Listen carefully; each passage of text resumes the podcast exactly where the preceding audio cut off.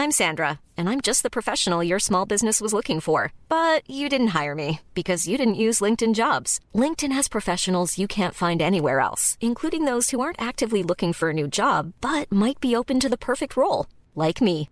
In a given month, over 70% of LinkedIn users don't visit other leading job sites. So if you're not looking on LinkedIn, you'll miss out on great candidates like Sandra. Start hiring professionals like a professional. Post your free job on linkedin.com/spoken today.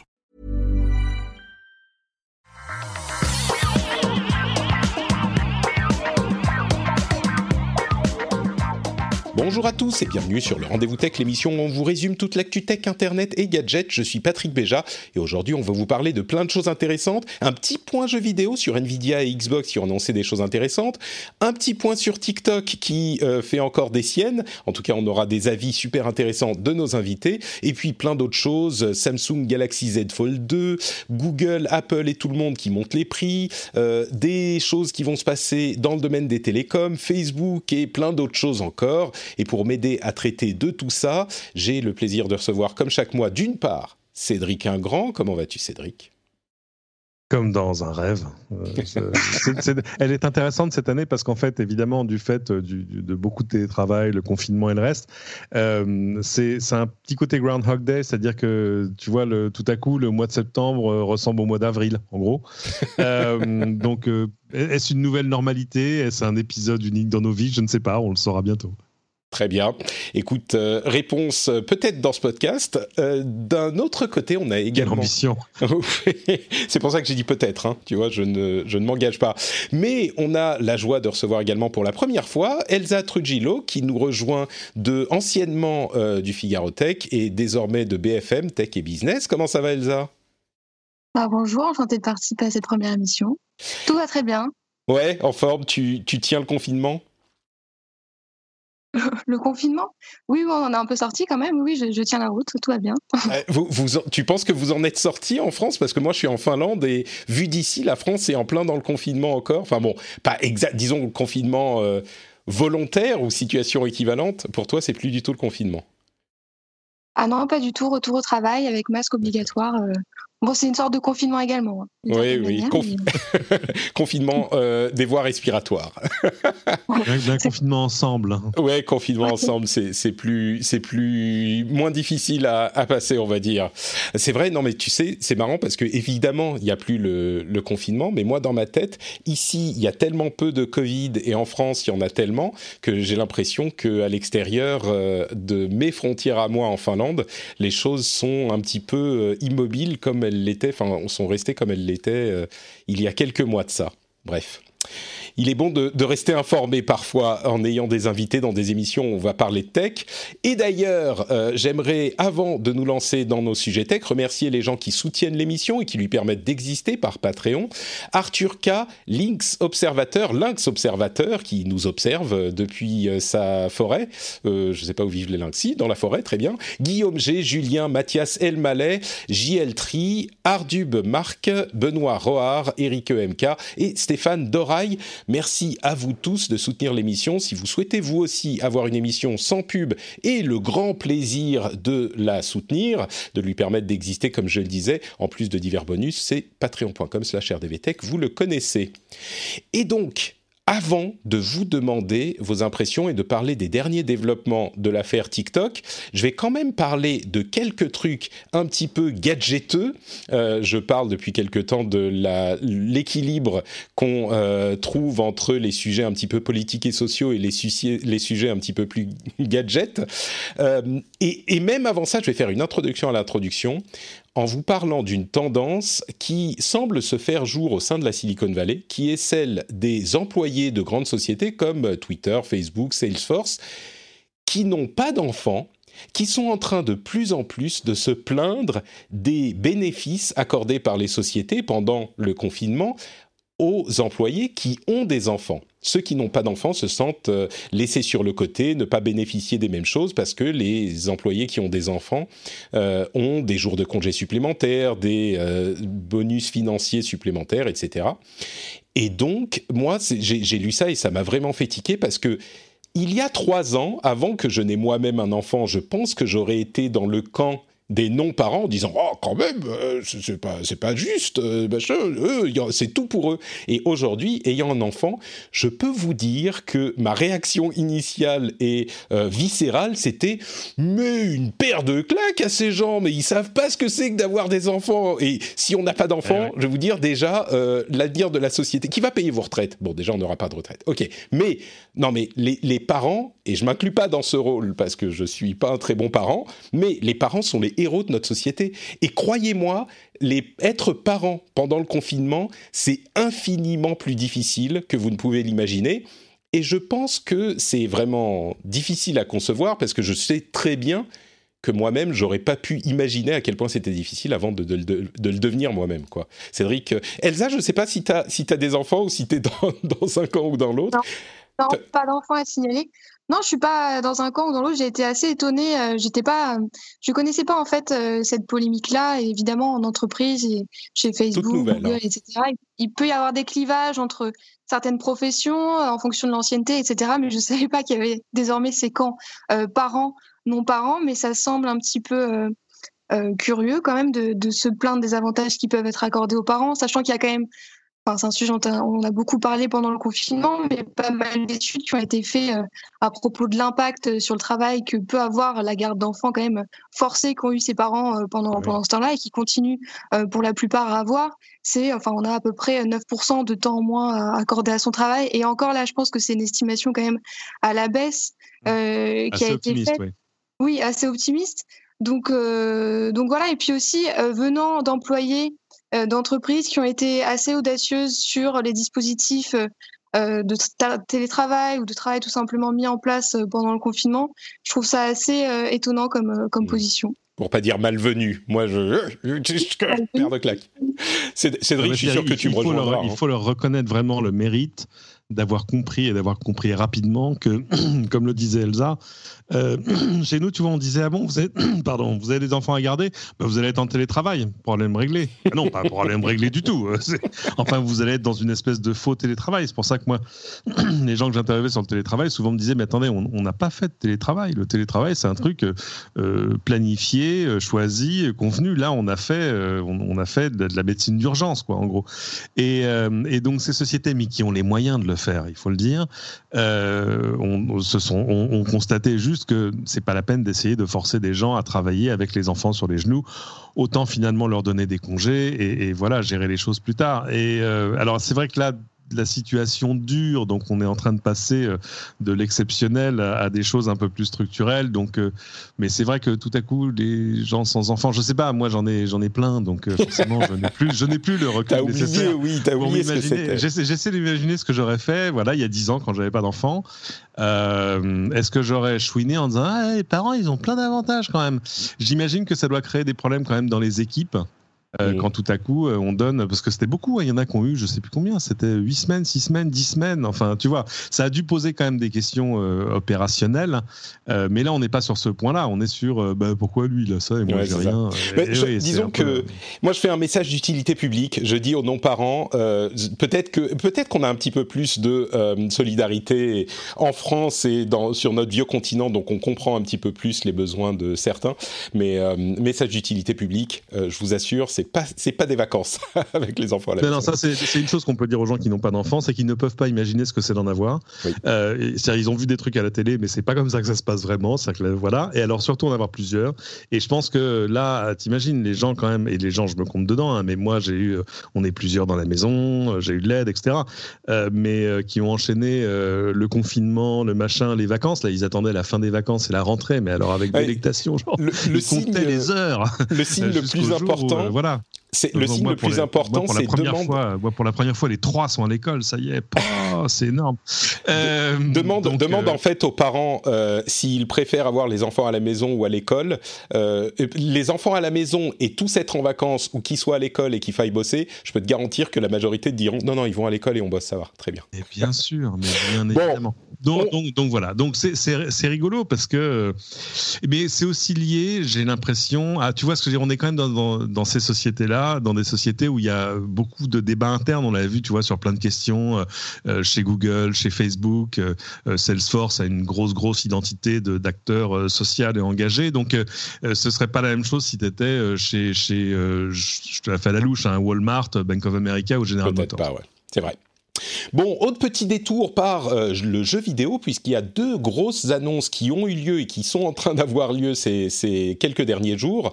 D'une part, Nvidia a annoncé ses cartes graphiques RTX 3000. Ceux qui n'aiment pas les chiffres et les euh, composants PC, ne euh, commencez pas à faire avance rapide tout de suite, parce qu'il y a des choses intéressantes qui se passent quand même. Et d'un autre côté, Microsoft a confirmé le prix de sa Xbox Series S à venir, c'est-à-dire la nouvelle génération de console et il sera de seulement 299 dollars aux États-Unis, donc euh, à peu près 300 euros, on imagine, euh, dans nos contrées. Les cartes graphiques Nvidia sont intéressantes parce que il s'agit euh, d'un saut de génération comme on en a à peu près tous les 10 ans, c'est-à-dire que on a des tarifs pour une puissance, euh, des tarifs équivalents pour une puissance qui est à peu près doublée. Et donc, pour tous ceux d'entre nous qui sommes euh, fans de PC et de jeux sur PC, ou peut-être même des professionnels de la 3D ou du, des calculs intensifs, eh ben, ça va vraiment être le moment de changer de carte graphique. On en parlera plus de ces deux sujets d'ailleurs dans le rendez-vous jeu qu'on fait dans deux jours. Maintenant que le rendez-vous jeu est hebdomadaire, on va pouvoir parler de tous ces sujets-là euh, autant qu'on le veut. Mais euh, donc ça arrive avec plus de détails dans deux jours dans le rendez-vous jeu, mais c'est vraiment un moment important pour les euh, matériaux, les, les, composants sur PC. C'est cette sortie de carte graphique et c'est un moment important pour les consoles. Cette annonce de Xbox Series, S, pardon, à seulement 300 euros à peu près parce que bien sûr elle est moins puissante que la version de la console qui sera plus chère, mais elle donne l'accès à la nouvelle génération, à tout ce qui est ray tracing, technologie ray tracing et euh, équivalent, euh, à un prix qui était inattendu. Et je pense que malgré euh, la différence de stratégie entre Sony, Nintendo et Microsoft, Nintendo avec ce prix, pardon, Microsoft avec ce prix a une euh, force de frappe qui était peut-être un petit peu euh, qu'on avait sous-estimé parce qu'on imaginait, on a imaginé qu'elle serait un petit peu plus chère. Donc euh, Nvidia d'un côté, Microsoft de l'autre. Elsa, je sais que c'est pas trop ton truc, c'est produits consumer. c'est pardon? Oui, pas trop un profil de gameuse, mais pour le moment, ça peut venir. écoute peut-être avec la Xbox Series surtout que je pense qu'on parlait des enfants tout à l'heure, il y a beaucoup d'enfants qui vont demander à leurs parents euh, est-ce que je peux avoir une nouvelle console et une Xbox? En fait, il va y avoir euh, l'offre All Access qui vous donne la console et un abonnement à leur service de d'abonnement, enfin de catalogue de jeux qui inclut 100, 150, 200, 300 jeux euh, dans l'abonnement pour la console et l'abonnement pour entre on va dire une trentaine d'euros par mois. C'est une offre qui sera assez intéressante euh, sous le sapin, je pense. Cédric, ça, te, tu, vas être client? C'est intéressant parce qu'évidemment, ils sont forcés de, faire un effort sur le prix ou d'au moins avoir un effet de gamme avec des points d'entrée un peu, euh, un peu abordables. Euh, c'est nouveau dans le marché des consoles. Hein. Généralement, on avait une console et c'est tout. Là, il y a deux offres par constructeur. Et puis surtout, surtout au début, c'est-à-dire qu'à la limite, euh, tu vois, au début, tu sors, euh, voilà, ton produit flagship, etc. Et puis après, tu le déclines en disant, voilà, si, si vous avez raté la première vague, vous pouvez, enfin, faut pas parler de vague en ce moment. Euh, si vous avez, voilà, si vous aviez pas les moyens de vous payer le modèle premium, j'ai envie de dire, voici la déclinaison plus simple et moins chère. Donc c'est intéressant qu'il fasse ça dès le début. La balance dès le début, ouais. Je pense que ça signifie aussi qu'ils ont pas, ils savent qu'ils n'ont pas forcément le droit est un bien grand mot, mais euh, ils voudraient peut-être euh, s'éviter euh, d'être la deuxième console ce coup-là encore. Mmh et, et, ils savent, et, ils savent, en plus que évidemment la, la PlayStation 5 va être chère. Et du coup, ça va être intéressant. On a deux modèles de PlayStation 5 également. Un modèle mhm. avec lecteur de disque physique et un modèle sans, mais les capacités de la console seront les mêmes dans les deux cas. Là, on a des capacités un petit peu moindres avec la console pas chère du côté de Microsoft. Donc, elle, elle pourra faire tourner les mêmes jeux, mais a priori seulement, entre guillemets, en HD, donc en 1080p avec euh, a mhm. priori 30 images secondes, alors que ça sera en 4K avec 60 images secondes plus ou moins sur la version plus chère. Mais euh, sur la pour la, PlayStation, on aura les mêmes capacités, mais du coup, est-ce qu'ils vont pouvoir faire une console? Moi, je, je l'imagine mal être à moins de 399, 400 euros, quoi, la console. Donc, on ah aura 100 bah, euros de différentiel au moins dans l'offre, et ça risque de ça risque de faire mal. Oui, ouais, non, non, ça, ça, ça va faire une vraie différence. Donc c'est intelligent de la part de Microsoft parce que tout à coup, en tout cas, ils n'auront pas l'obstacle du prix. Euh, et euh, bah, après, il va falloir qu'ils se battent évidemment sur les, sur les contenus. Et j'ai envie de dire, comme tu le disais, sur les, sur les offres de contenu plus ou moins intégrées parce que c'est quand même ce vers quoi on s'achemine euh, de manière à peu près constante, quelles que soient les plateformes. Donc non, non, c'est intéressant. Au moins, il y, y a du match. Oui, là, ça va, ça donne une force à Microsoft euh, très différente des autres constructeurs et qui est euh, complètement euh, valide et même alléchante, je dirais. plus de détails dans les jours à venir, certainement. Alors, on a l'autre sujet qui nous occupe ces dernières semaines, c'est celui de TikTok, dont on a beaucoup parlé euh, évidemment, et sur lequel j'aimerais avoir vos opinions, parce que euh, c'est un sujet qui est pas facile à comprendre et dans lequel il y a énormément de composantes. La dernière en date, c'est ce dont on parlait la semaine dernière, la Chine qui a mis certains éléments, dont l'intelligence artificielle, sur la liste des technologies qui nécessitent un accord pour l'exportation. TikTok étant une société euh, qui est possédée par ByteDance, société chinoise, ça toucherait à l'algorithme de TikTok, l'algorithme de présentation euh, du flux aux utilisateurs de TikTok. Ce qui veut dire qu'un rachat de TikTok serait fait sans cet algorithme qui est un petit peu le cœur de TikTok, à moins d'aller euh, supplier le gouvernement chinois, euh, dans le cas de l'acheteur, le, supplier le gouvernement chinois de laisser l'algorithme partir. Mais évidemment, le gouvernement chinois ne serait sans mmh. doute pas prêt à le faire. Et en plus, ça... Oui, mais euh, supplie quand même, supplie quand même, ça fait plaisir. et euh, donc ça, ça a été euh, confirmé que ça jouerait un rôle euh, assez énorme dans ce possible rachat. On avait un rachat qui devait être annoncé la semaine dernière, qui a été visiblement reculé, et Oracle, qui est l'un des acteurs en place pour le possible rachat, qui a d'ailleurs fait la cour à Donald Trump et son administration depuis bien des années, qui du coup se retrouve embarrassé par ce, ce problème et qui aurait, qui serait en train de euh, reconsidérer peut-être le rachat. Euh, et puis de l'autre côté, il y a TikTok qui, continue à lancer des, euh, nouveautés sur sa plateforme et qui continue à essayer de courtiser les créateurs de TikTok d'une manière qu'on n'a jamais vue pour les autres réseaux sociaux équivalents. Ni Instagram, ni Facebook, ni Twitter n'a courtisé les créateurs de cette manière. Et quand je dis courtiser, c'est pas juste euh, leur dire qu'ils sont beaux, c'est également euh, aller leur proposer des moyens de euh, gagner leur vie. Ce qui fait qu'ils sont en train de se gagner une fidélité de la part de leurs utilisateurs et de leurs plus grands créateurs qui, à la suite, vont aller mobiliser leurs audiences, qu'on n'a peut-être pas vu dans les réseaux sociaux euh, qu'on connaissait par le passé. Donc c'est toute une sauce qui est en train de monter avec plein de petits bouts différents par lesquels on peut la prendre. Et donc, je me retourne vers Elsa, du coup. Euh, est-ce que toi, tu as une euh, vision claire de ce qui va pouvoir se passer? Est-ce que tu comprends tous les tenants et les aboutissants? Est-ce qu'il y a quelque chose d'important à retenir dans tout ça? Je t'écoute. Ben, en fait, euh, TikTok se retrouve euh, bien malgré lui dans un bras de fer qui a été entamé bien, bien au-delà des, des, quelques semaines euh, justement depuis lesquelles a débuté cette affaire. C'est tout simplement un bras de fer commercial de longue date entre les États-Unis et la Chine Finalement, euh, les reproches que Donald Trump fait directement à TikTok, ce sont globalement les mêmes euh, qui sont faits à Huawei, alors qu'ils ont des activités totalement différentes, c'est-à-dire euh, soupçons d'espionnage, menaces sur la sécurité nationale qui pèserait sur cette application, qui pèserait sur les États-Unis, alors même qu'aucune preuve, et pareil pour Huawei, n'a été apportée de tels actes de la part de TikTok. En fait, ce qui est redouté, et c'est un argument qui revient régulièrement, c'est la proximité entre ces entreprises euh, chinoise et le gouvernement, sachant euh, qu'une loi sur la sécurité oblige les entreprises technologiques à répondre aux requêtes euh, du gouvernement chinois si tant est qu'elles se produisent. Donc globalement, là, on a un peu recadré le débat sur ce qui est reproché à TikTok.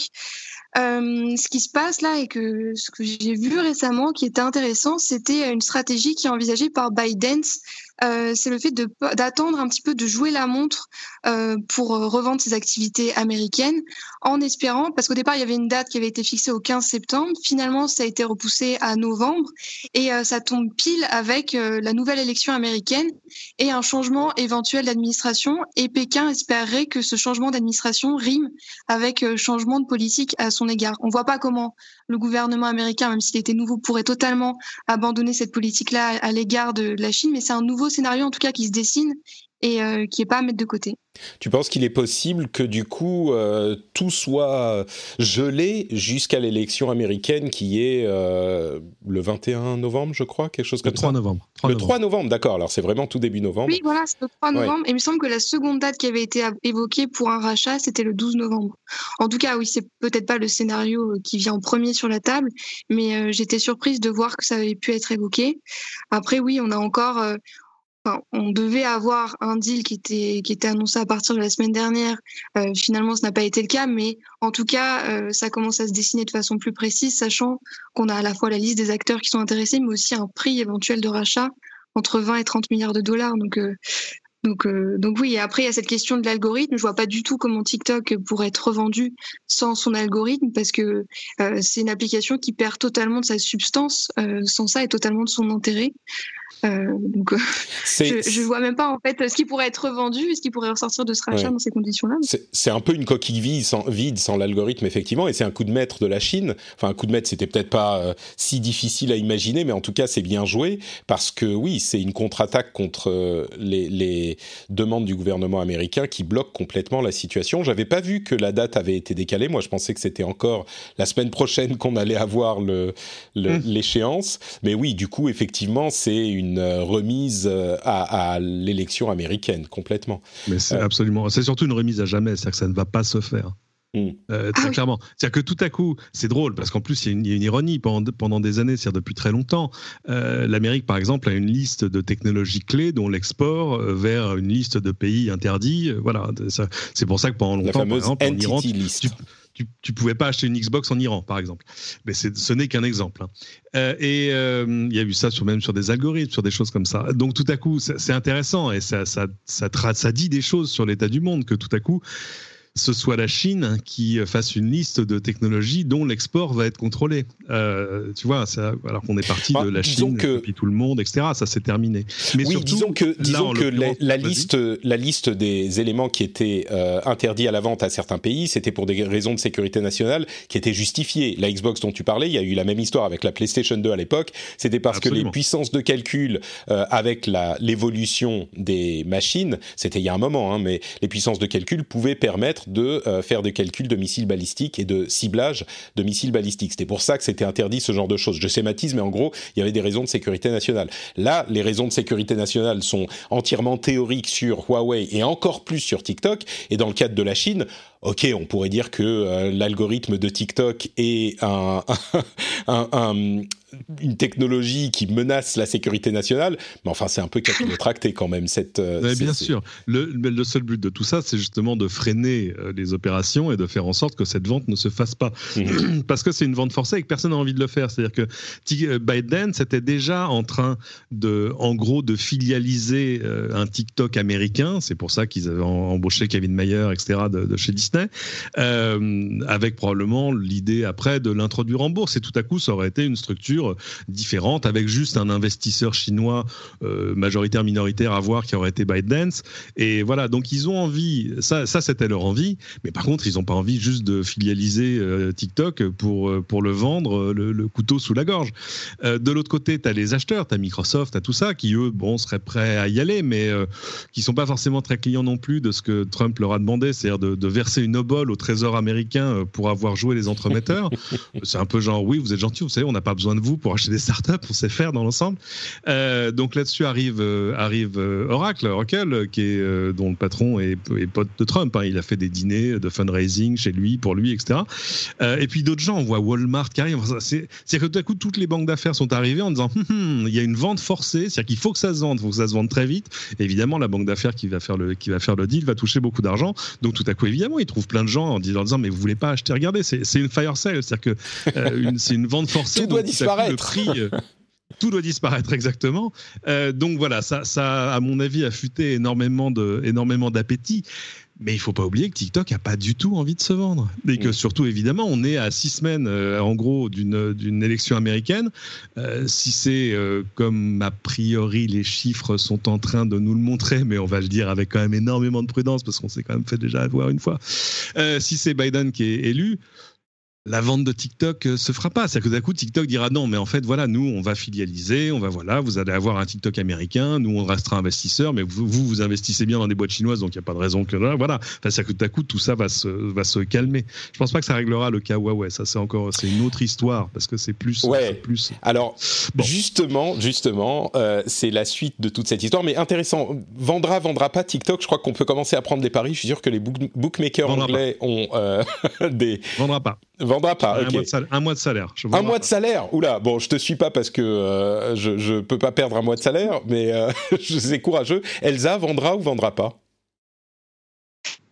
Euh, je pense, vendra pas. Après, il y avait un autre point intéressant à aborder également. C'est une action de la Chine, donc qui est moins incisive hein, que l'extension de sa liste de restrictions à l'importation, à l'exportation. C'est une proposition qui a été faite aujourd'hui euh, face à cette volonté justement des États-Unis euh, de, purger un peu les réseaux de toute application chinoise et donc de toute menace d'espionnage. Il y a une proposition qui a été faite de définir de nouvelles règles en matière de transfert de données. On a l'impression que c'est un peu la Chine qui fait une proposition de RGPD de ce qui pourrait être un RGPD mondial, mais la Chine propose de s'accorder avec les États-Unis et d'autres pays du monde sur des transferts de données qui seraient acceptables euh, à la fois du point de vue des Américains, mais aussi des pays occidentaux. Et ça, pour le coup, je n'avais jamais vu une telle proposition de la part de la Chine. Hmm. En tout cas, si ça peut euh, les forcer à céder euh, sur ce point et être peut-être un peu plus respectueux des données personnelles, peut-être que ce sera un bon point qui ressortira de ce bras de fer entamé depuis plusieurs semaines déjà.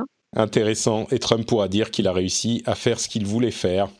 Euh, mais c'est ça, qui est surprenant, hein, c'est-à-dire que Trump a tous les défauts du monde, mais, mais euh, il n'hésite pas à, à mettre la pression en tout cas. Euh, oui. Et euh, tu vois, c'est son côté art of the deal, même si on sait maintenant que c'est un businessman absolument catastrophique. C'est-à-dire qu'il aurait quand même gagné plus d'argent en mettant l'argent de son papa à la caisse d'épargne. Mais, mais, euh, mais voilà, il n'hésite pas à aller au-delà de ce que la diplomatie habituelle dicte d'ordinaire et à mettre. Alors, il y a des fois, c'est catastrophique. C'est dans l'ensemble largement. le problème, c'est que c'est très aléatoire. des effets étonnants. Oui, quand tu, tu sais, tu lances à l'aveugle une, une balle dans un je sais pas, dans, dans un, une poubelle, bah, de temps en temps, elle arrive dans la poubelle. Ça veut pas dire que tu es particulièrement ah oui, Tu lances un, ballon de basket dans ton dos, parfois il tombe dans le panier. Ça, exactement. Oui, c'est même, même les horloges arrêtées donnent l'heure deux fois par jour. Exactement, voilà, on pourrait le dire comme ça. Parce que bon, la logique de, de tout ça reste, laisse encore, euh, se fait encore chercher. Mais on parlait de la Chine, justement, ils sont en train de pousser encore plus le développement de leurs semi-conducteurs. Ils veulent, au niveau étatique, avoir plus d'indépendance au niveau des semi-conducteurs. Par contre, en attendant, Huawei est à sec au niveau smartphone et il n'y a pas d'issue. Alors peut-être que l'élection américaine changera un petit peu ça, mais comme euh, le disait Elsa euh, ou Cédric, je ne sais plus, si, ça peut débloquer la situation de TikTok, il est moins certain que ça débloque celle de Huawei. Et en attendant, ce qui est très intéressant, c'est la situation de WeChat, parce que tout le monde se focalise sur TikTok.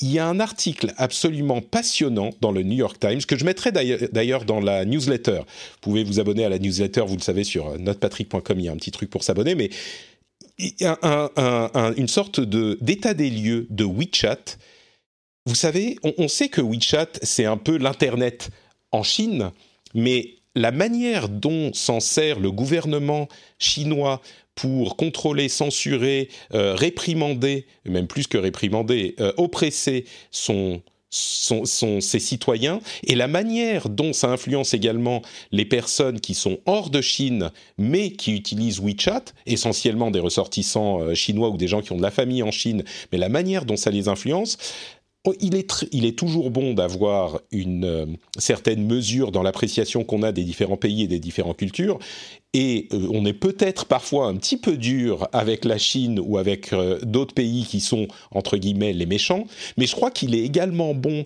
de savoir comment ça se passe réellement et que par certains aspects, euh, le, les, les, choses sont euh, tout aussi alarmantes qu'on pourrait le craindre. En l'occurrence, WeChat est vraiment une. Je vais vous donner juste un exemple qui est cité dans l'article. Vous pourrez le lire vous-même si vous le souhaitez, mais il y a un professeur qui s'appelle Monsieur Fang qui a voulu faire une leçon à l'université un cours sur la compréhension des médias à, euh, à, des ressortissants chinois qui venaient habiter aux États-Unis. Et ce dont il s'est rendu compte, il s'est dit, logiquement, ces ressortissants chinois, ils vont venir vivre aux États-Unis, ils vont avoir accès à un média libre, et donc, ils vont comprendre ce qu'est l'information, ils vont comprendre ce qu'est euh, ce qu'il y a comme différence entre une information contrôlée par l'État et une information un peu plus libre, même si elle est plus chaotique. Ce dont il s'est rendu compte, c'est que même en dehors de la Chine, l'environnement était tellement conditionnant quand ils étaient en Chine avec uniquement les informations voulues par le gouvernement chinois qui passaient sur WeChat, euh, qui est un petit peu une, application euh, fourre-tout. Hein. Il y a des jeux, des informations, des communications, des moyens de paiement, etc. Et l'information était tellement contrôlée sur WeChat qu'ils n'arrivaient pas à comprendre l'environnement médiatique en libre qui existait en dehors de la Chine, malgré le fait qu'ils habitaient désormais et qu'ils comprenaient la culture du, nouveau pays. C'est terrifiant, euh, mais c'est important à comprendre. Et la mainmise qu'a WeChat sur le quotidien des Chinois et la mainmise qu'a le gouvernement chinois sur WeChat sont euh, fascinant et effrayant. Je vous encourage à aller lire euh, cet article. Euh, encore une fois, c'est un article du, du New York Times que vous pouvez retrouver facilement. Il s'appelle Forget TikTok, China's Powerhouse App is WeChat and its power is sweeping. en gros, vous cherchez New York Times Forget TikTok, je suis sûr que vous la trouverez, sinon dans, dans la newsletter qui publiera ce jeudi. Mais la leçon à retenir, en tout cas, c'est que c'est pas pas TikTok qui est le problème ou un problème. TikTok, c'est un jouet à côté. WeChat, c'est de ça dont il faut se, auquel il faut s'intéresser. Je ne vais pas dire se méfier, mais s'intéresser. WeChat, c'est ton système d'exploitation euh, du quotidien si tu es en Chine je la fais rapide, hein, mais, mais en gros, c'est ça. Euh, c'est avec ça que tu vas t'informer, c'est avec ça que tu parles avec tes potes, c'est avec ça que tu payes un taxi. C'est euh, que si ton, si ton WeChat fonctionne pas, euh, tout à coup, ta, ta, vie devient vraiment plus compliquée. Et c'est ce que exactement, c'est ce que Facebook voudrait devenir demain, en fait. Hein. Ils ont même dit spécifiquement, on veut, on veut devenir comme WeChat. Oui, oui, c'est ça. Ils sont, ils sont, ils se cachent pas derrière leurs petits doigts. En fait, c'était le but de Messenger depuis un certain temps. Et puis finalement, voilà, c'est la, la, la réarchitecture euh, de, de, Facebook pour le futur, ce serait un truc à la, à la WeChat pour être ton système d'exploitation euh, personnel, quoi. Euh, et, qui est à la fois ta présence et ton outil de tous les jours. Et voilà. C'est donc de communication. Et ce que, ce que disent les, les gens qui sont interviewés dans cet article, c'est vraiment que si tu n'es pas sur WeChat, il y a tellement aucune autre alternative en Chine. Si tu n'es pas sur WeChat, tu es complètement seul euh, que tu sois en Chine ou à l'extérieur, tu es coupé de ta communauté. Et en plus de ça, les, les, informations sont tellement contrôlées sur WeChat que si tu postes quelque chose qui est un petit peu critique du gouvernement ou de Xi Jinping ou de quoi que ce soit, tu as vraiment des policiers qui viennent à ta porte le lendemain et qui viennent t'emmener euh, au commissariat ou à la prison ou pire. Et c'est les informations. Par exemple, l'article commence avec euh, un récit d'une personne qui décrit Donald Trump selon la presse chinoise. Qui, est visible sur TikTok. Je peux vous dire que l'image n'est pas tout à fait correspond pas tout à fait à ce qu'on voit nous, euh, diplomates brillants, hommes d'affaires euh, à succès, etc., euh, etc. Et, la personne en question a été très surprise de voir ce qu'il en retournait quand elle est venue quand elle est arrivée aux États-Unis. Euh, même qu'on apprécie ou pas Donald Trump, l'image est certainement différente. Et bon, bref, enfin, je ne vais pas vous refaire l'article, mais c'est impressionnant. En, tout cas, ce qui est intéressant à propos de cette application, et c'est ce que disait Cédric, c'est un peu euh, le système d'exploitation du quotidien, l'outil auquel se remettent tous les Chinois pour euh, un très très large éventail de tâches, c'est que ça, ça crée une dépendance, euh, contrairement à TikTok, jusqu'à preuve du contraire, mais à cette application, tant et si bien que, euh, toujours dans le cadre de ce bras de fer États-Unis-Chine, le retrait de WeChat sur certains téléphones peut constituer un argument de non-achat. Par exemple, on a estimé que 95% euh, des Chinois préfèrent un téléphone sur lequel il y a WeChat, quitte à ne pas acheter un iPhone et à renoncer à Apple. Donc au final, dans cette situation, ce sont les Américains qui ont le plus à perdre en bannissant euh, WeChat de leurs appareils, parce qu'il y a un tel lien avec ce service-là que c'est très très difficile de s'en passer, mm. euh, voire impossible. Tout à fait, tout à fait, ouais, exactement. D'ailleurs, WeChat. Il y a même, il y a même c'est l'analyste Ming Chi Kuo qui est très connu pour, pour ses prévisions, ses estimations qui sont souvent assez assez précises et qui correspondent pas mal à la réalité, qui estime que ça pourrait avoir un impact sur les ventes d'iPhone en Chine de 25 à 30%, enfin justement de chute euh, en matière de vente. Donc c'est considérable. Et enfin, les États-Unis ont vraiment une réflexion à mener sur ce sujet-là et peut-être plus à craindre du bannissement de WeChat que du bannissement de TikTok. Oui. Ou de son non-bannissement d'ailleurs. C'est ça qui est, qui est, terrifiant parce que si on s'inquiète de TikTok, il y a sans doute de quoi s'inquiéter de, de, WeChat également. Bon, bah écoutez, euh, on va faire une toute petite pause pour parler un instant de la newsletter et du Discord et euh, de, de, de, Patreon qui vont euh, un petit peu tous ensemble, puisque vous avez accès à tous ces éléments, mais tous ces éléments en plus si vous êtes patriote. La newsletter, par exemple, elle est, elle est euh, agrémentée d'articles supplémentaires si vous faites partie des patriotes. Le Discord, vous pouvez y accéder, tout, tout ça est sur notepatrick.com, hein, très simplement. J'ai ma nouvelle page d'accueil où vous avez accès à l'abonnement pour tous les podcasts, le Discord, la newsletter, tout, tout, tout. C'est super On a travaillé dessus très longtemps avec euh, Kevin et on est assez fiers du résultat. Vous allez voir, il y a beaucoup d'informations de manière très lisible. Mais la newsletter, donc, il y aura cet article sur WeChat. Il y aura un article aussi que j'ai trouvé passionnant euh, sur la manière dont les développeurs d'applications iOS utilisent la psychologie du comportement pour vous demander de noter leur app juste au bon moment. Par exemple, ils vont pas vous demander de noter leur app quand euh, vous avez oublié votre mot de passe et que vous êtes euh, énervé à, essayer de récupérer votre mot de passe. Ils vont plutôt vous demander de noter leur app quand euh, c'est le moment de la paye. Donc on sait que vous êtes de bonne humeur. Ça, c'est des exemples un petit peu triviaux, mais il y a plein de, réflexions là-dessus et la manière dont la limitation du nombre de fois que les, que les développeurs d'app peuvent vous demander de noter leur app, qui était faite pour rendre l'utilisation plus agréable. Hein. Si on vous demande tous les jours, c'est pénible. Apple a imposé une limitation et du coup, ça a fait que ces pop-up qui demandent votre, euh, votre, euh, votre euh, avis sur l'app ont eu une valeur énorme et ça a poussé les développeurs à utiliser des algorithmes vicieux pour vous le demander pile au bon moment. Par exemple, il y a des trucs comme avez-vous été satisfait de la qualité de cet appel? On l'a tout le temps, genre dans pas Skype, Discord, plein de trucs. Avez-vous été satisfait de la qualité de cet appel? C'est bon, j'utilise l'app depuis deux ans, j'ai pas besoin de vous dire si je suis satisfait ou pas. En fait, c'est juste pour mettre une barrière avant de vous demander de noter l'app. Si vous n'êtes pas satisfait, ils vont pas vous le demander. Si vous êtes satisfait, ben, ils vous demandent de noter l'app pour n'avoir que les personnes qui sont de bonne humeur et qui sont prêtes à noter l'app bien.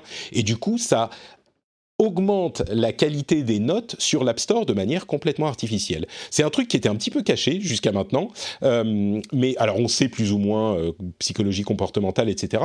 Mais vraiment, euh, l'article en question est passionnant, c'est le Financial Times et euh, je vous encourage à aller euh, le, regarder. Là encore, il est dans la newsletter euh, qui publiera jeudi. On a toujours des articles sympas comme ça. Si vous voulez le retrouver vous-même, Apple, How App Developers Manipulate Your Mood to Boost Rankings.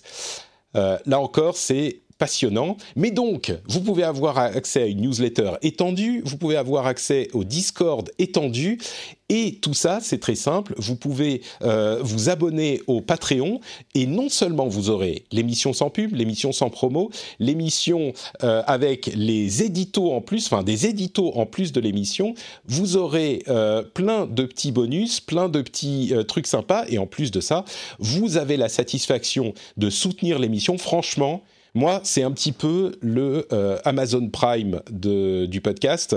Il n'y a pas de raison, il y a plus de raisons de s'abonner que de ne pas s'abonner. Bon, ok, je pousse un tout petit peu la description. Essayer, c'est l'adopter. Et voilà, exactement. Mais Bon, euh, disons que la motivation principale, évidemment, c'est de soutenir l'émission et de faire en sorte que cette émission que vous appréciez, eh bien, vous rémunériez le, travail, euh, euh, le travail acharné que je fournis pour la concevoir. Donc, c'est la motivation principale. Mais en plus, vous avez plein de bonus sympas. Donc, si vous appréciez, patreon.com/rdvtech. Même quand vous n'êtes pas chez vous, vous pouvez le faire depuis votre téléphone. Le lien est dans les notes de l'émission. Ou alors, quand vous arrivez chez vous, vous savez, cling, les clés dans le bol, c'est un moyen mnémotechnique qui va vous rappeler réflexe pavlovien. Cling, Patrick, cling. Ah, il faut que je euh, donne, euh, je, m'abonne au Patreon de Patrick. C'est super simple et ça marche très très bien. Et merci à tous ceux qui mettent des notes sur iTunes également. C'est très très sympa. Merci à Bruno euh, Ware de Belgique qui m'a mis un commentaire notamment, entre autres, un commentaire très sympa. Hiring for your small business? If you're not looking for professionals on LinkedIn, you're looking in the wrong place. That's like looking for your car keys in a fish tank. LinkedIn helps you hire professionals you can't find anywhere else, even those who aren't actively searching for a new job but might be open to the perfect role. In a given month, over 70% of LinkedIn users don't even visit other leading job sites. So start looking in the right place. With LinkedIn, you can hire professionals like a professional. Post your free job on linkedin.com slash spoken today.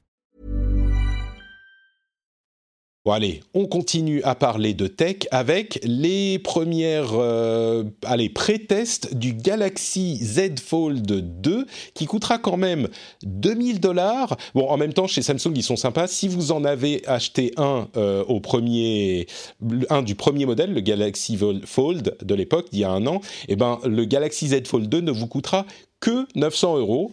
Euh, bon, la moitié du prix, c'est quand même pas mal. L'appareil, c'est presque cadeau. Euh, l'appareil est clairement une amélioration euh, significative par rapport au premier, comme on en parlait il y a deux semaines au moment de sa présentation. Euh, on arrive à un produit qui est pas mal foutu.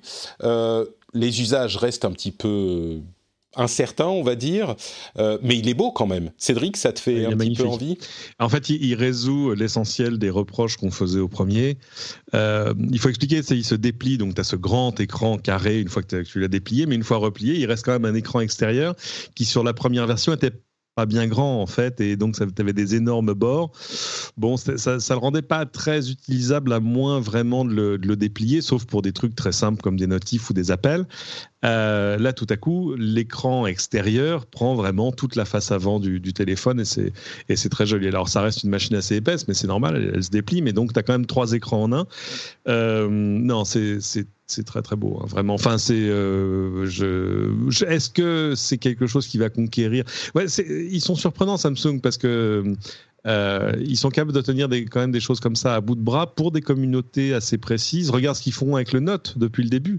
Le Note est pas euh, et reste l'un de leurs flagships, mais c'est pas l'une de leurs plus grosses ventes. Et pourtant, ils ont compris qu'il y avait un public pour ce genre de choses. Donc, euh, donc voilà. Et puis ils tiennent, ils tiennent leur rôle d'innovateur. Euh, parce que l'ingénierie qui va derrière, moi je suis allé tout voir, euh, l'ingénierie de la charnière du, du Galet du Fold, c'est un truc de fou. Enfin, c'est euh, une fusée pour aller sur Mars. c'est presque. Bah, la charnière, c'est l'élément principal de, de, l'appareil ah, en fait. Si la ah, charnière ne fonctionne pas, tout, voilà, il n'y a pas de voilà. Et non, non, c'est une remarquable, remarquable machine. Après, je pense que ça va rester une tête de gondole. Euh, c'est pas ça qui va faire les ventes de Samsung cette année, mais par contre, euh, c'est ça qui va peut-être vendre d'autres choses chez Samsung. Oui, c'est une question d'image aussi. Hein. C'est effectivement leur, euh, leur porte-étendard, on va dire. C'est Samsung mhm. innove, Samsung. Clairement, je crois que au, niveau technique, on est arrivé à, comme on le disait l'autre fois, un niveau vraiment très acceptable. je crois que certains me disaient, bon, ça reste encore une version bêta. J'ai l'impression qu'on est un produit euh, qui, techniquement, dans sa fabrication, est abouti, quoi. En tout cas, c'est ce que, ce que j'en vois. Après l'écran, il y a cette, cette protection d'écran et puis le, sentiment un petit peu plastique, même s'il y a une couche de verre, qui n'est mhm. pas l'idéal qu'on pourrait espérer, mais tout de même. Euh, parlons un petit peu d'argent, tiens, et euh, de la manière dont les gouvernements gèrent cet argent. En l'occurrence, en France, on sait qu'on a eu une loi qui impose aux grands acteurs de la tech qui vendent des produits numériques de payer une taxe sur leurs revenus et non pas sur leurs bénéfices pour parer aux problèmes d'optimisation fiscale, j'utilise les guillemets, euh, qu'ils mm-hmm. utilisent depuis un bon moment. Eh bien, grands acteurs de la tech ont annoncé que la taxe en question serait répercutée sur le prix aux consommateurs ou aux clients en tout cas euh, finaux. C'est le cas de Google qui a annoncé augmenter les prix de ses publicités euh, dans différents pays pour compenser ça. en Angleterre, Apple a également augmenté ses prix, et Amazon également. Et en France, Apple augmente le prix, non pas le prix, mais fait payer la taxe numérique aux développeurs iOS, c'est-à-dire qu'en plus de la commission qu'ils prennent, il va y avoir le montant de la taxe qui sera déduit de la part des développeurs. Alors c'est un petit peu inévitable, on va dire. c'est, on n'a pas le contrôle là-dessus. Euh, ça veut dire que quand même, euh, les sociétés en question vont se devoir s'acquitter de cette taxe, mais ils la font payer aux clients. Ça veut dire que du coup, les prix augmente un petit peu et donc peut-être que la concurrence peut jouer, mais en même temps il n'y a pas vraiment de concurrence donc personne peut aller ailleurs. Bon, je vais vous donner la parole sur ça dans un instant, mais je voudrais quand même euh, parler d'une chose un petit peu plus positive, toujours dans les actions du gouvernement. Euh, entre parenthèses, je dis un petit peu plus positive, moi je pense que c'était une bonne chose cette histoire de taxe sur les revenus pour pallier à l'optimisation fiscale. Mais euh, d'autres pourront être d'un autre avis la mesure, l'une des mesures importantes du plan de redressement du gouvernement qui, moi, m'a vraiment tapé dans l'œil.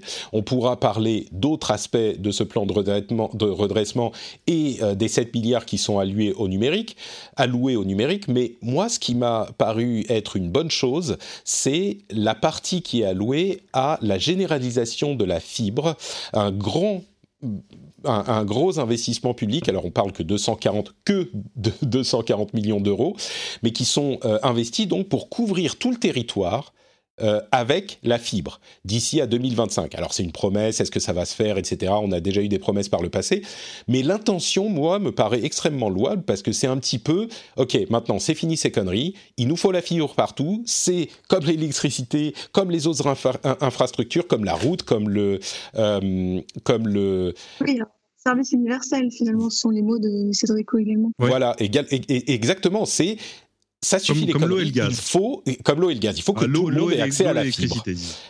Exactement.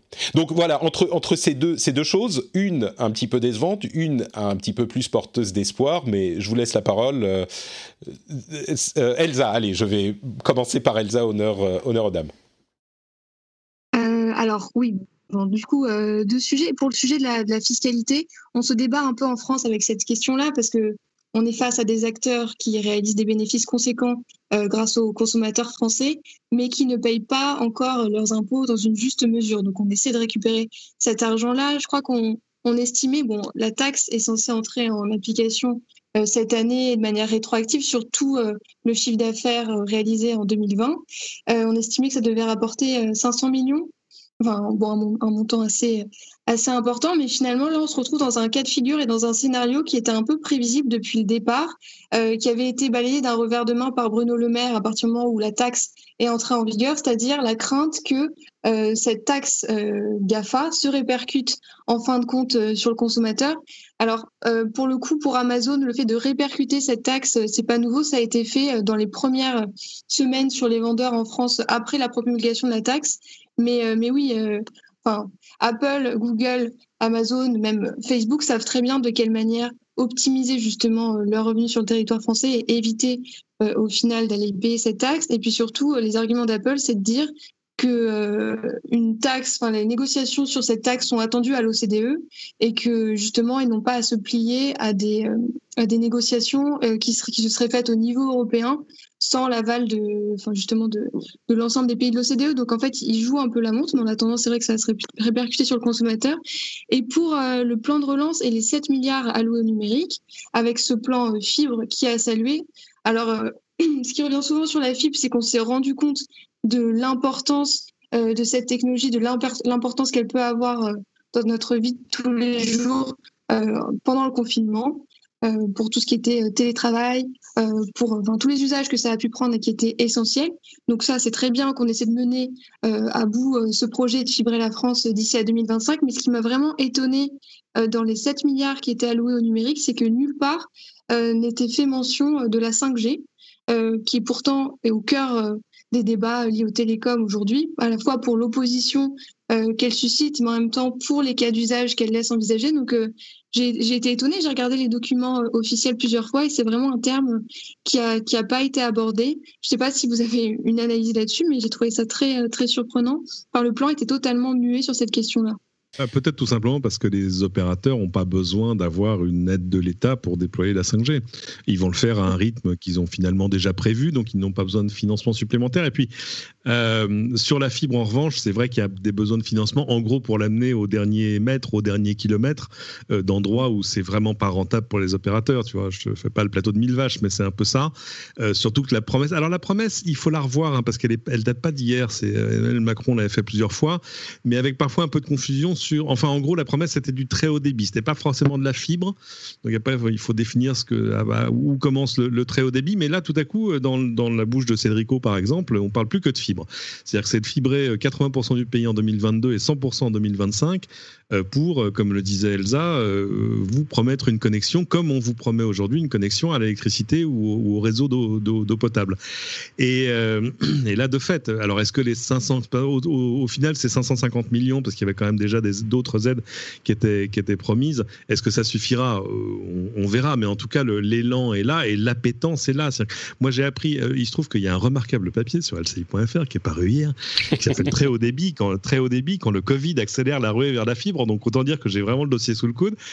Euh, moi, j'ai appris une chose, c'est que jusque-là, sur, toutes les habitations euh, éligibles à la fibre, seuls 40% prenaient la fibre. Seuls 40% s'abonnaient à une offre fibrée. Euh, moi, j'ai été frappé parce qu'évidemment, du premier jour où j'ai pu avoir la fibre, j'ai pris la fibre. Mais bon, forcément, nous sommes des cas particuliers. Euh, mais euh, et, ça, c'est un truc qui a changé depuis depuis le confinement, depuis que tout à coup, voilà, on est dans quasiment dans le produit de, première nécessité. Hein. quand on est deux mm. ou trois à travailler, à faire la classe à la maison, à regarder Netflix pendant que l'autre, enfin, etc. Je te fais pas l'article. Donc, euh, donc ce mouvement-là qui s'amplifie et qui s'accélère, c'est forcément, forcément une, une très très bonne nouvelle. Euh, sur l'histoire du chiffre d'affaires et de la taxe répercutée euh, sur, le sur les ventes, je ne sais pas à quel point il fallait être bonnet en économie pour imaginer qu'il en soit autrement. comment imaginait-il que cette taxe allait être payée? Par les économies personnelles de Tim Cook? Enfin, non. donc c'est rassurant en plus pour l'actionnaire de se dire que tu vois le prix de la taxe est déjà baked in comme on dit cuisiné à l'intérieur euh, du prix de vente euh, comme ça c'est ça c'est une opération blanche au final pour la maison mère Ouais, je vois mal comment il en aurait été autrement. Après, euh, ce que tout ça doit faire, c'est accélérer le, fait qu'on arrive à trouver, justement, de fait, à l'échelle de l'OCDE, des systèmes de taxation qui soient, qui soient justes, mais qui soient justes pour tout le monde, tant pour les États parce qu'on on, se la raconte un petit peu, c'est-à-dire qu'en fait, on, imagine par exemple qu'on va taxer un, Google ou un, ou un Facebook euh, juste à la hauteur de son chiffre d'affaires. Ce qu'on oublie, c'est que ce que Facebook France, par exemple, revend entre guillemets, c'est-à-dire de la publicité sur la plateforme, elles, vendent la publicité sur une plateforme que Facebook France n'a pas créée. Donc il y a quand même une, valeur à la propriété intellectuelle sur laquelle Facebook France euh, bâtit son business. Je suis pas en train de prendre la défense de Facebook, j'essaie d'expliquer le système. Euh, donc c'est logique que la part du chiffre d'affaires sur laquelle il soit imposé, bah, là-dessus, euh, soit grévé euh, de trucs que la France repaye aux États-Unis ou ailleurs pour payer le prix de l'accès à la plateforme, j'ai envie de dire. Euh, et ça, on le comprend rarement parce qu'évidemment, on se base sur la taxation de sociétés françaises dont la propriété intellectuelle ou l'outil industriel, en tout cas, est, chez nous. Donc ça n'a rien à voir et qu'on a créé ici. On est d'accord que ça ne touche pas forcément l'ensemble du, du prix de vente mais euh, sans doute un petit peu plus que ce qu'ils réussissaient à inclure dans leur bénéfice. Ah non, mais ça qui, est de l'optimisation, bien sûr. Mais enfin, si tu veux, que pour que l'optimisation s'arrête, il faut juste qu'elle devienne illégale. C'est pas euh, comme comme oui, mais... souvent, je sais plus, je sais plus qui l'avait dit à l'époque, c'était chez Google, qui dit mais notre métier, c'est pas de faire des trucs illégaux. Hein. Si c'est légal, si c'est pas légal, on le fera jamais. Hein. Bah, c'est pas. On est on est d'accord. Et du coup, c'est pour ça que cette taxe, à mon sens, était euh, pas sans doute pas la pire idée, étant donné que ça donne un cadre légal à l'arrêt de l'optimisation parce que s'il y avait d'autres solutions, on les aurait C'est un petit côté cotère, c'est un petit côté cotère sur une jambe de bois quand même. C'est-à-dire qu'en mm. plus, il y a des effets de bord parce que tu vas aussi toucher des sociétés européennes qui n'ont rien demandé à personne et qui payaient déjà des impôts. Enfin bref, euh, donc de, fait, ça ne résout pas le problème. Euh, mm. Ça, ça a le mérite, j'ai l'impression en tout cas, d'accélérer le mouvement vers des solutions plus pérennes. Et rien que pour ça, c'est déjà une bonne nouvelle. Bon, parlons un peu de Facebook, tiens, ça fait tellement longtemps qu'on n'a pas parlé de Facebook. Dans un, euh, élan de on va faire un truc bien, mais à moitié, ils ont décidé qu'ils arrêteraient d'accepter les publicités politiques aux États-Unis une semaine avant les élections présidentielles. Ce qui est un petit peu étrange, parce que vous savez qu'on parle du sujet des publicités euh, pour les des, publicités politiques qui sont euh, acceptées sur la plateforme Facebook, euh, contrairement et moins régulier qu'ailleurs, et qui a provoqué un grand débat sur la nature de toute cette affaire. Facebook a donc décidé qu'il n'allait pas arrêter d'accepter les publicités politiques comme Twitter par exemple, mais qu'ils allaient le faire une semaine avant, et du coup, c'est, euh, je ne sais pas si c'est l'enfer qui est pavé de bonnes intentions ou les choses faites à, moitié, mais ils se sont pris un déluge de critiques, certainement valables, euh, sur le fait, par exemple, que euh, ça va empêcher les votants d'avoir les informations qui, dont ils ont besoin pour aller voter, parce que c'est un peu plus compliqué aux États-Unis, euh, de les avoir au dernier moment. Ça va empêcher les, euh, les, les, entités politiques de répondre à des accusations qui seront peut-être faites ailleurs, à ce dernier moment, qui peut être euh, capital. Comme tu le disais, Cédric, les chiffres, je crois qu'il faut pacifier et les choses sont encore très incertaines aux États-Unis. Donc, bon, je, je pour moi, c'est une demi-mesure étrange de la part de Facebook. Je comprends l'idée qu'on veut limiter les surprises à la fin, fin de la période électorale. Mais oui, bon, je sais pas. Euh, Elsa, j'ai l'impression que tu voulais euh, dire quelque chose euh, là-dessus? Oui, ben, en fait, il y a un décalage assez cocasse entre la faiblesse de cette mesure et du délai d'une semaine dont on ne sait même pas vraiment s'il est pertinent ni comment il a été décidé. Et euh, le discours officiel, d'ailleurs, euh, Mark Zuckerberg a pris la plume sur son propre profil pour dire que la mission de Facebook était de protéger la démocratie, qu'il en prevenait de leur responsabilité, euh, que des troubles sociaux étaient à craindre, que cette élection ne serait pas comme les autres, etc.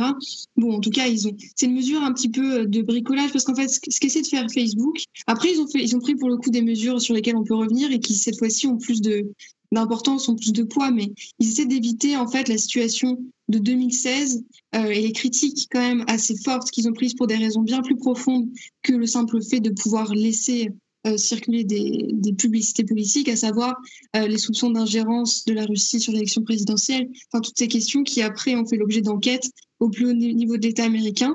Euh, donc bon, mesure un peu cosmétique pour Facebook, mais, mais de même pour Twitter qui aussi essaie d'éviter les critiques et a pris une autre mesure, cette fois-ci sur les trending topics qui ont une grosse importance aux États-Unis en amont de ces élections-là pour redonner un peu plus de contexte à ces sujets-là. Donc ça aussi, c'est c'est une mesure qui valait la peine d'être prise, mais on verra les, on pourra évaluer par la suite les véritables conséquences que ça a eu. Euh, mais ce qui est intéressant euh, quand même chez euh, Facebook, c'est le fait de s'assurer, de, de promettre de retirer les publications, assurant qu'aller voter entraîne une contamination au coronavirus. Enfin, ce genre de discours qui commence à prendre de l'ampleur aux États-Unis, ou également quand même tous les propos même tenus par Donald Trump sur le vote par correspondance. Euh, il essaie lui-même de discréditer ce mode de, ce mode de vote-là. Là, il y aura une attention particulière à porter à ces messages-là et euh, à leur modération, voire à leur remise en contexte qu'ils se sont habitués à faire depuis plusieurs mois déjà. Ouais, on a l'impression qu'ils essayent de faire certaines choses. On a vu qu'ils ont limité le nombre de euh, transferts de messages qu'on peut faire sur Messenger.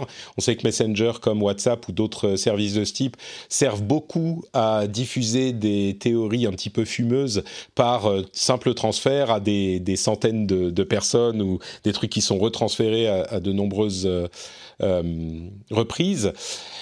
Ouais, c'est comment dire, c'est difficile de savoir exactement. Il n'y a pas de direction claire chez Facebook. On a l'impression qu'ils font tout par petites touches. Et en même temps, je comprends que quand tu as un outil qui touche euh, des milliards de personnes littéralement, euh, t'as pas forcément envie de euh, faire un revers de direction immédiat sans savoir exactement ce que ça va provoquer. Mais bon, clairement, là, on a l'impression que c'est des demi-mesures, quoi. Ah, c'est le moins qu'on puisse dire. C'est que c'est vraiment euh, comment arriver à faire quelque chose. C'est le, le, pour, le, pour faire quelque chose. Du, une application du mouvement immobile. Euh, c'est regarder, il se passe des choses, nous avons bougé, nous avons agi, mais en fait, en gros, on s'est coupé, allez, à la rigueur, une semaine de chiffre d'affaires sur la, sur la pub politique. Euh, alors évidemment, Moi, je ne crois pas que ça soit une question de chiffre d'affaires sur la pub. Hein. Ça représente une petite partie de leur chiffre d'affaires. Tu crois vraiment que c'est une question financière? Pourquoi ne la coupe-t-il pas complètement? Ah, mais, parce que je crois que ça n'a pas d'importance, alors. Euh, non, non, mais je crois que, que, que, Zuckerberg euh, pense que c'est pas la chose à faire. Je, je pense pas qu'il ait raison, mais je pense que c'est pas la chose à faire. Enfin, c'est que lui, il hein, sait ce qui s'est passé il y a 4 ans. Hmm. Euh, et il sait la granularité avec laquelle il y a des milliers de versions de pubs différentes qui ont été envoyées vers des centaines de types de profils différents. Enfin, c'est-à-dire qu'il connaît la force de persuasion de sa plateforme et donc il sait à quel point ça, peut être utilisé. Le fait qu'il refuse d'agir de manière décisive, parce que là, on est en train. Là, c'est. enfin, bref. Euh, mais tu sais, à propos c'est un peu, c'est un peu de biafine sur le, sur les, comme si c'était un coup de soleil, mais là, c'est on est, alors qu'on est au grand brûlé là, c'est que et euh, du coup, euh, voilà, bon, bah, il fait un truc sans rien faire, euh, donc il ne perdra même pas d'argent là-dessus. c'est assez désolant. J'ai plus de respect pour ce qu'a fait Twitter. Une, à propos de tous ces réseaux, on est toujours dans les GAFAM, hein, on retombe de l'un chez l'autre, de Karim Ancilla, mais visiblement, la campagne de Trump a complètement oblitéré ses dépenses à la télévision et a reporté tout ce budget, non pas chez Facebook, non pas chez Twitter, mais, vous l'avez compris, chez YouTube. Et ils sont en train de dépenser des sommes complètement folles chez YouTube pour mettre des pubs, hein, des pubs chez YouTube, avec un niveau de granularité dont je ne sais pas s'il est aussi important que chez Facebook, mais qui est en tout cas, euh, disons que Google, euh, c'est pas les derniers quand il s'agit d'avoir des informations sur vous.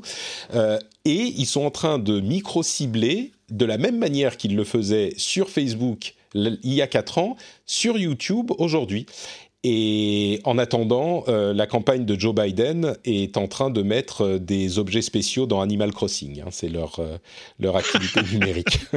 Dernier d'armes. Et pas des moindres. C'est pas mal. Ouais. Donc bon voilà, quand on vous dit que les choses sont pas jouées, et, et, cette histoire de YouTube, c'est vraiment assez effrayant parce qu'on le sait, enfin effrayant, c'est intéressant et dans mon cas effrayant parce que ça me fait peur étant donné ma relation à l'administration Trump euh, et ses idéologies, mais il y a vraiment quelque chose de... Euh, j'ai l'impression qu'il y a un parallèle très clair qu'on peut établir sur les évolutions des choses entre il y a 4 ans et, cette, euh, et cette année. Et ce report, en plus de Facebook sur lequel il n'arrête pas, hein, ce report sur YouTube, on peut se demander s'il n'y a pas, ils n'ont pas trouvé une autre méthode pour refaire le même coup, quoi. Encore pas, parce que dans, le même temps, euh, l'espèce de grand ordonnateur de la campagne, euh, comment il s'appelle, Brad Parsdale, a été viré euh, parce qu'en gros, il piquait dans la caisse, un peu comme tout le monde, apparemment. Enfin, que le jour où on fera l'autopsie de cette présidence, c'est absolument ahurissant quand même. C'est un truc de fou.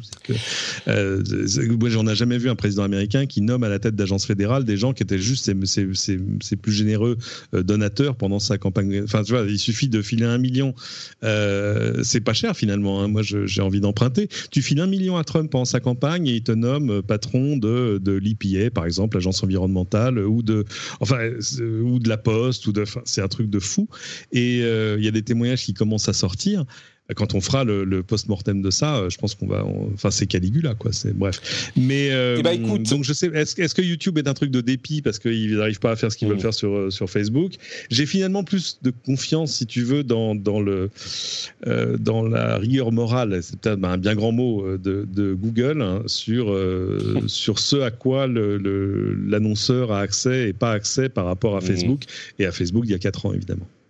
Bon, écoute, en parlant d'autopsie, on a eu une décision de justice à propos de la surveillance généralisée que qu'opérait la NSA et qui a été dénoncée par Edward Snowden il y a quelques années de ça. Euh, et la décision a été que, enfin l'estimation, l'étude et la décision de justice a été que euh, non seulement la surveillance de, mal, de, de masse était illégale, mais en plus de ça, elle n'a servi à rien. C'est-à-dire que exactement tout ce que dénonçait Edward Snowden a été validé euh, par cette décision de justice, euh, ce qui est de, des mots lui, de, de, Snowden lui-même. Il disait, euh, il ne pensait pas que de son vivant, il verrait cette décision, enfin cette, ce jugement rendu et la raison qui lui a été donnée. Là où c'est intéressant, c'est qu'évidemment, ça ne change rien euh, sur les sanctions qui ont été euh, décidées à son encontre à lui. Donc, euh, non. Bon. Il n'y a pas de raison. Mais c'est vraiment. Je, vais lire, je vais lire, 3, 4. Je vais lire la décision parce que je ne sais pas sur quoi il se base pour se dire que ça n'a aucune utilité. C'est-à-dire qu'ils se basent sur, ah bah, ils ont étudié tous les Ils ont étudié tous les documents, j'imagine, hein, les documents ah. que leur ont fournis les agences de surveillance en question. Tu vois, sur les les cas qui ont été, enfin les, les, attaques qui ont pu être arrêtées, les enquêtes qui ont été menées, les, tu vois. Et, et, je pense que les agences de surveillance n'ont pas fourni les documents euh, les moins valides pour euh, étayer leur thèse. Tu vois, ils ont essayé de faire ce qu'ils pouvaient.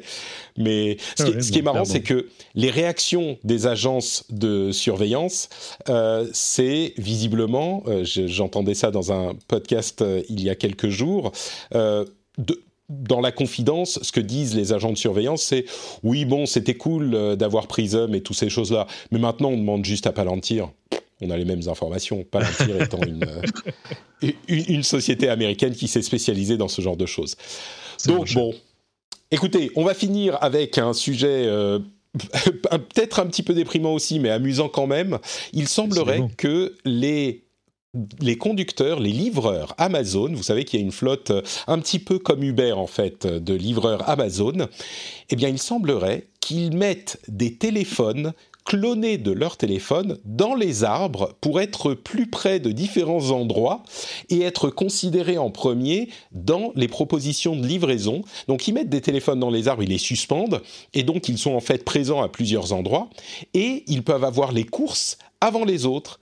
Et donc, euh, c'est une pratique qui est devenue visiblement euh, courante, en tout cas à Chicago, pour battre les autres dans la récupération des nouvelles commandes de livraison, c'est de mettre vos téléphones dans les arbres. Alors, je ne sais pas si c'est euh, également dystopique, ou si c'est drôle, ou si c'est les deux, mais je commence à imaginer... ouais, je crois que... C'est les deux. c'est non, non, mais c'est vrai. Et parce que, alors, je sais, j'ai pas compris, au début, je comprenais pas le, le pourquoi de dans les arbres. Euh, parce qu'il y a plein de manières de cacher ton téléphone quelque part. Et, dans les arbres, c'est peut-être aussi une manière de faire en sorte que le téléphone continue de bouger un peu, parce que je pense que l'application doit vérifier que le téléphone est en mouvement, ou enfin, tu vois, est au moins utilisé. Enfin, je sais pas. Hmm. Euh, Moi, je me dis que c'est pour euh, capter les ondes un petit peu mieux plutôt que de le poser par terre, je sais pas, mais. C'est ça. Ça, c'est comme les gens qui mettent une balle de tennis dans le volant de leur Tesla pour que le système croit qu'ils tiennent toujours le volant et que l'autopilot, du coup, conduit tout seul. C'est ah, vraiment. Ça, je ne connaissais pas cette méthode. Euh, ça, il paraît que ça marche plus. Euh, mais, euh, en tout cas, c'est d'un cynisme sans nom et c'est surtout le symptôme d'une rivalité accrue entre livreurs. Parce bah, que là, on parle de livreurs Amazon, mais en réalité, c'est un service qui est déployé, il me semble, uniquement aux États-Unis, Amazon Flex, et qui permet à des particuliers de faire des livraisons eux-mêmes en utilisant leur voiture. C'est pas mhm. des, personnes purement et simplement employées par Amazon, enfin directement employées par Amazon. Donc, euh, euh, ce sont euh, des gens qui, au départ, ça peut être une activité qui peut être considérée comme un gagne-pain gagne complémentaire, mais vu les chiffres du chômage aux États-Unis et vu également la moindre popularité de services tels qu'Uber et Lyft, qui ont tout simplement moins de passagers qu'avant, euh, il y a certains chauffeurs qui se déportent vers cette activité-là. Donc, euh, il y a de plus en plus de gens qui essaient de vivre en faisant ces, livraisons à la carte. Et oui, c'est, enfin, ces, schémas-là, ces dispositifs-là, c'est les seuls moyens, enfin, des moyens qui émergent maintenant pour essayer euh, d'avoir à tout prix, de récupérer à tout prix ces courses qui deviennent vitales pour certains d'entre eux. Donc, c'est assez dramatique également. Et ce qui est dramatique aussi, c'est le manque de réaction d'Amazon sur le sujet qui indique enquêter sur le sujet, mais qui euh, n'a pas pour le moment annoncé de mesures précises pour contrer le phénomène. Donc, euh, donc oui, c'était totalement hallucinant. Et c'est, je ne sais pas exactement pourquoi ils étaient placés dans, dans les arbres, peut-être tout simplement pour les rendre moins facilement euh, accessibles à tout à chacun. Je sais oui, pas pour ne pas se les faire voler, tout simplement. Oui. Facilement, oui, voilà, voilà.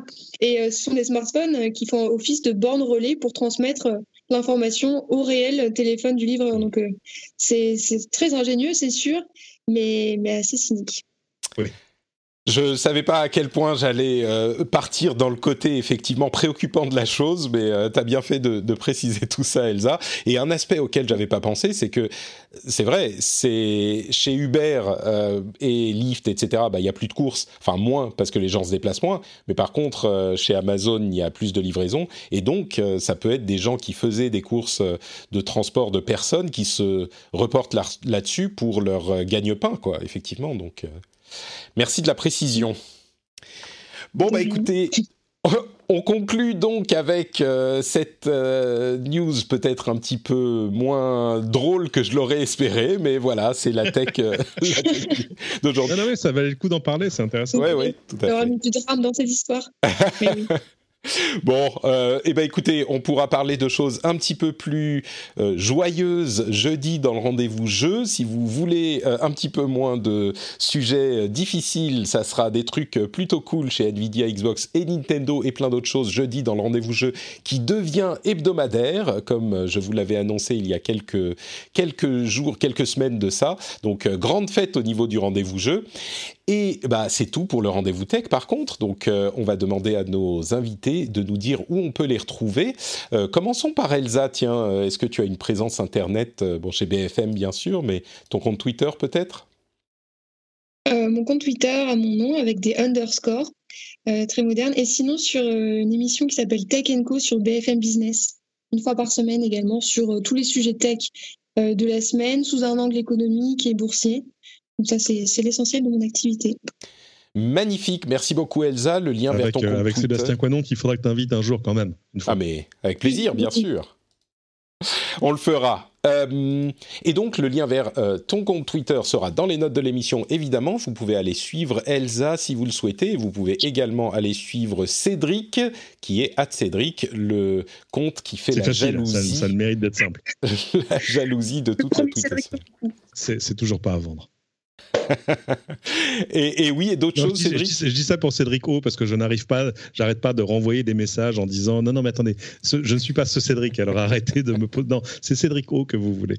Mais euh, non, toujours pas à vendre. Bon, écoute. Par contre, tu es sur LCI également. Oui, Elsa, pardon, tu as ajouté quelque chose? Non, non, je disais ça, un simple très bien. Très bien. très très bien. Euh, donc oui, LCI, at Cédric, tous les liens sont dans les notes de l'émission. Note Patrick et le lien vers les notes de l'émission dans les notes de l'émission également. C'est mon compte Twitter, mais également notepatrick.com sur lequel vous avez accès à toutes mes informations. Nouveau site très bien fait, merci Kevin. Euh, avec notamment l'accès au Discord, comme je le disais. On a une section publique du Discord, une section publique et ouverte où on parle des derniers épisodes euh, que j'ai publiés. Donc si vous avez des choses à dire, sur le rendez-vous tech, eh ben, vous pouvez aller plutôt que que ça soit fait de manière disparate sur euh, Twitter, les commentaires, euh, Facebook, etc. Le Discord réunit tout le monde. Il y a une section donc publique où on peut discuter des derniers épisodes. Et puis euh, la newsletter à laquelle vous pouvez vous abonner également. Tout ça est sur notrepatrick.com. Vous allez voir, c'est très bien fait. Et bien sûr, le Patreon aussi, patreon.com/rdvtech. N'hésitez pas à aller devenir patriote si vous appréciez l'émission, pour la soutenir, pour euh, offrir une rémunération pour ce produit que vous appréciez, j'espère, et puis pour avoir les petits bonus sympathiques également. Euh, je pense que ça peut faire d'une pierre deux coups. Je vous remercie de nous avoir écoutés et on se donne rendez-vous la semaine prochaine. Ciao à tous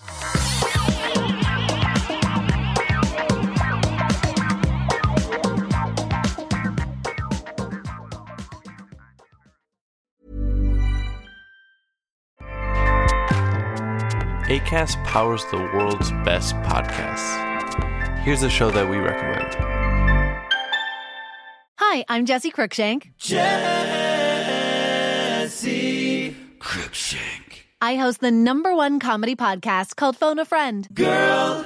Let's phone a friend. Not only do I break down the biggest stories in pop culture with guests like Dan Levy and members of InSync, I do it with my own personal boy band singing jingles throughout because it's my show. It's your show, girl. New episodes of Phone a Friend. Yeah. Drop Thursdays wherever you get your podcasts. So work it, girl. Yeah, work it. Okay, that's enough. ACAST helps creators launch, grow, and monetize their podcasts everywhere. ACAST.com.